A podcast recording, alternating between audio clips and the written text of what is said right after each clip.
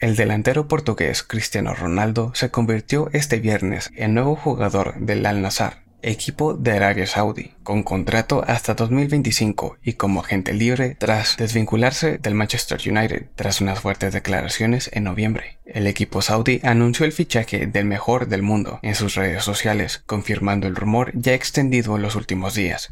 El portugués, que cumplirá 38 años en febrero, da un giro importante, una aventura que apunta al tramo final de su carrera.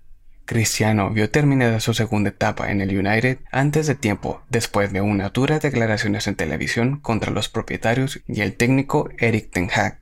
El 22 de noviembre, el delantero y el club inglés llegaron a un acuerdo mutuo para rescindir el contrato y el jugador pasó a ser agente libre, con su futuro en el aire. Los rumores llegaron a su fin este viernes con el anuncio histórico de Al Nassr, nueve veces campeón de la Saudi Pro League.